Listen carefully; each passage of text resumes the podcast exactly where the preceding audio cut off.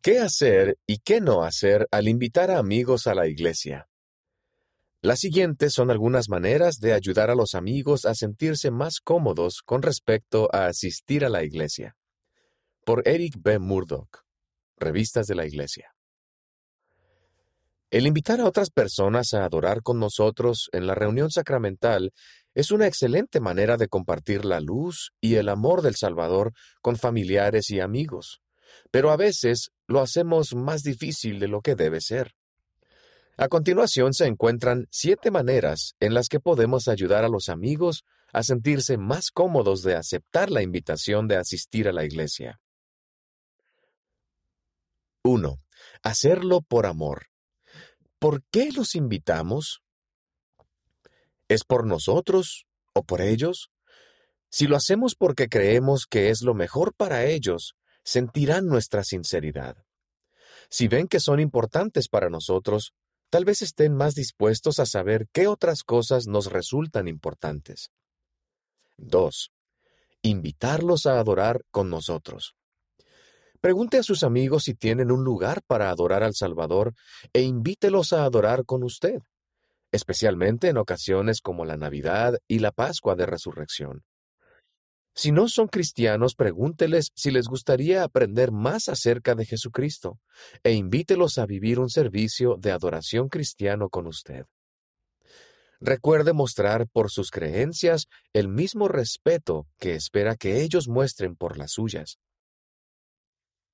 3.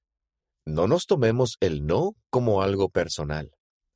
Si su amigo declina la invitación, acepte el no con amabilidad pero no piense que un no a asistir a la iglesia significa un no a usted. Hay muchas razones por las que podría haber dicho no, que no tienen nada que ver con lo que él sienta por usted. Si usted no permite que un no afecte su relación, más adelante podría tener la oportunidad de entender mejor los sentimientos de su amigo. 4. Ayudar a sus amigos a saber qué esperar.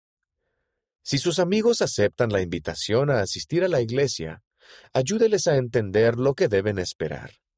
¿Cómo podrían vestirse? El propósito y la duración de cada reunión y lo que sucederá o no sucederá en las reuniones. Por ejemplo, no se recolectan donativos durante nuestras reuniones. También debe explicarles qué es la Santa Cena y lo que significa. Eso podría ayudarles a sentirse más cómodos cuando asistan a la iglesia. 5. Reemplace información por presentaciones. Por lo general, las personas están menos interesadas en nuestra doctrina, al menos al principio, que en nuestra comunidad y buenas obras. Ayúdelas a relacionarse con los demás y hable sobre cómo participamos en la comunidad, prestamos servicio juntos y nos cuidamos los unos a los otros. Una excelente manera de presentar a alguien el Evangelio restaurado de Jesucristo es comenzar por compartir las bendiciones que el Evangelio tiene para ofrecer. Por ejemplo, podría intentar mostrarle cómo la Iglesia puede ayudarle a buscar sus raíces familiares, fortalecer a su familia, llegar a ser más autosuficiente, prestar servicio significativo y dar a sus hijos buenas normas conforme a las cuales vivir. El análisis de doctrinas y creencias específicas puede ocurrir más adelante cuando la persona esté lista.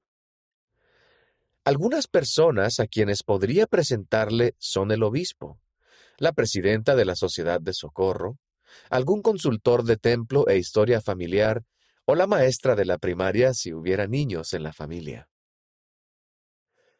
6.